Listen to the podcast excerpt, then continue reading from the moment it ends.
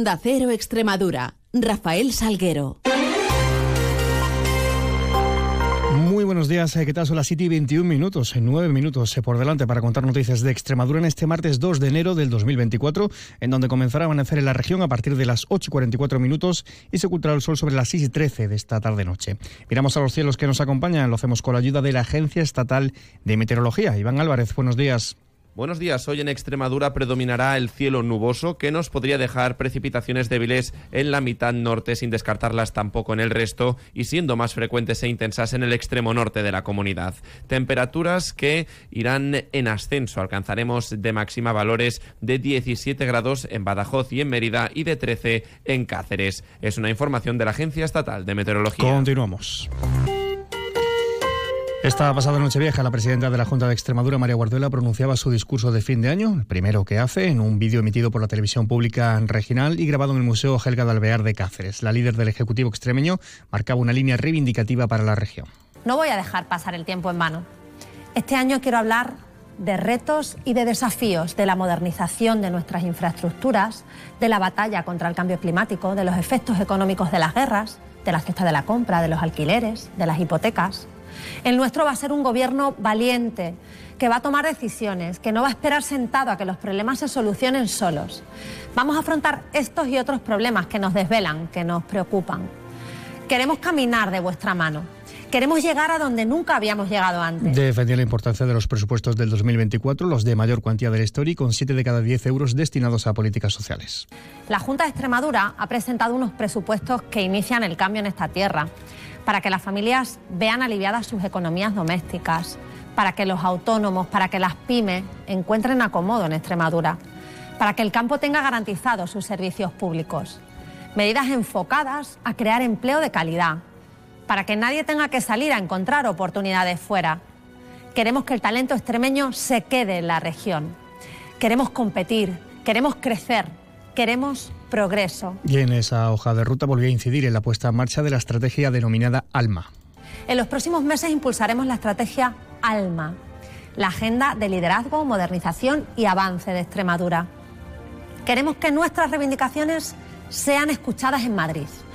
Queremos que el Gobierno de España haga público y materialice su compromiso con nuestra tierra. Es una cuestión de lealtad, de reparación histórica y de compensación tras años de abandono y omisión. Tuvo la presidenta palabras de recuerdo en su discurso para la situación en Ucrania, para el conflicto en Gaza o para las víctimas de la violencia de género. Esto decía. Ha sido uno de los peores años en cuanto a asesinatos. 52 mujeres han muerto a manos de sus parejas o exparejas. Es una cifra insoportable. Aprovecho este mensaje para mandar de parte de todos los extremeños un abrazo afectuoso y comprometido a sus familiares. Honraremos su memoria cada día combatiendo el machismo con todos los medios que estén a nuestro alcance. Apelaba también al diálogo y al entendimiento con los grupos eh, parlamentarios en Extremadura y por último, y a imagen y semejanza del resto de presidentes de, comunidades gobernadas por el PP, lanzaba un mensaje contra la amnistía, con donaciones de deuda y junto a la Constitución. Así lo exige nuestra Constitución. En su artículo 138 dice que el Estado garantiza la realización efectiva del principio de solidaridad velando por el establecimiento de un equilibrio económico adecuado y justo entre las diversas partes del territorio español. Y en su apartado segundo, las diferencias entre los estatutos de las distintas comunidades autónomas no podrán implicar en ningún caso privilegios económicos o sociales. No queremos muros, queremos puentes.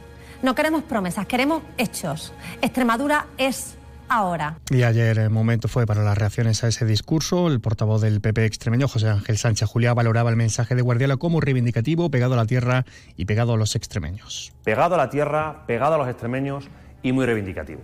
Un mensaje pegado a Extremadura porque se ve de forma clara su apuesta por las políticas sociales, por las políticas económicas y por la solidaridad que tiene que haber entre todos los territorios.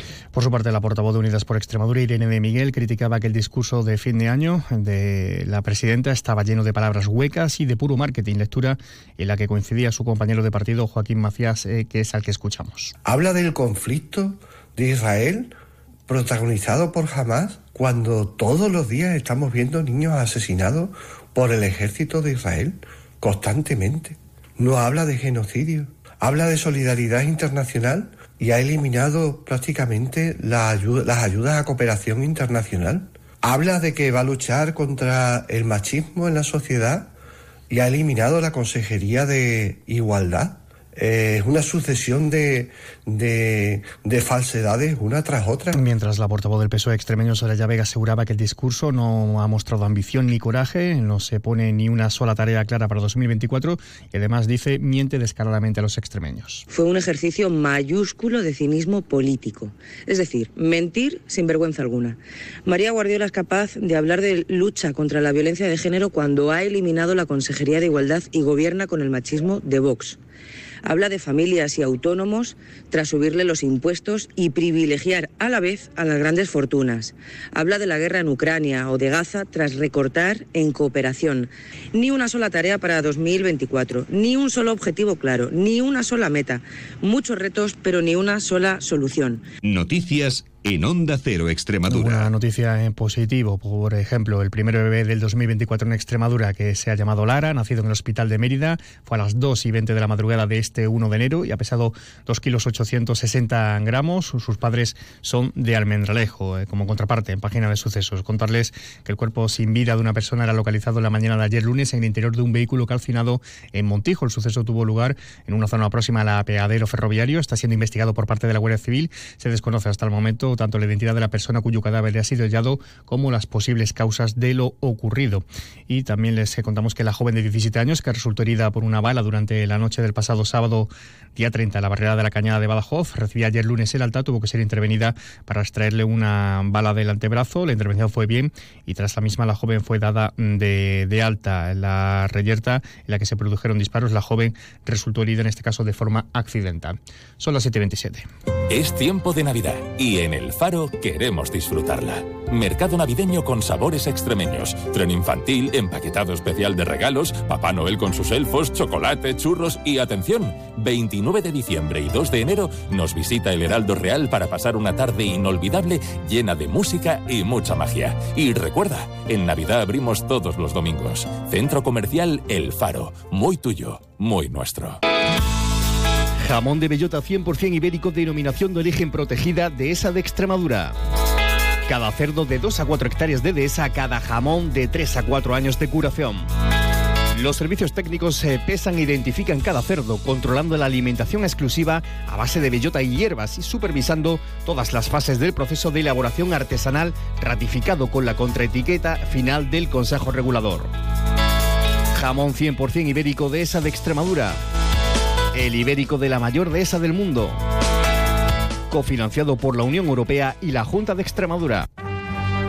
Caja Rural de Extremadura, la caja comprometida con la región, les ofrece la noticia económica del día. Y es sobre financiación autonómica, contándoles que Extremadura cerró el 2023 con 3.574 millones de euros eh, recibidos de este sistema. Es la quinta comunidad que menos percibió por este concepto de entregas.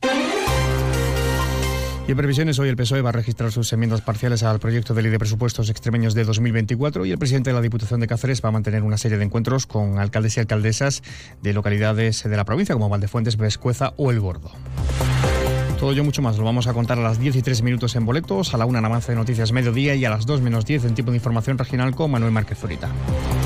Llegamos así a las 7 y media de la mañana con esa cita con información más cercana a la local, a las 7.54 en boletos, a las 8 y 20 toda la información de su ciudad. Sigan mientras informados a través de nuestra web y redes sociales y les dejamos ahora con, eh, con la compañía de más de uno, donde Alcina. Pasen un feliz resto del día.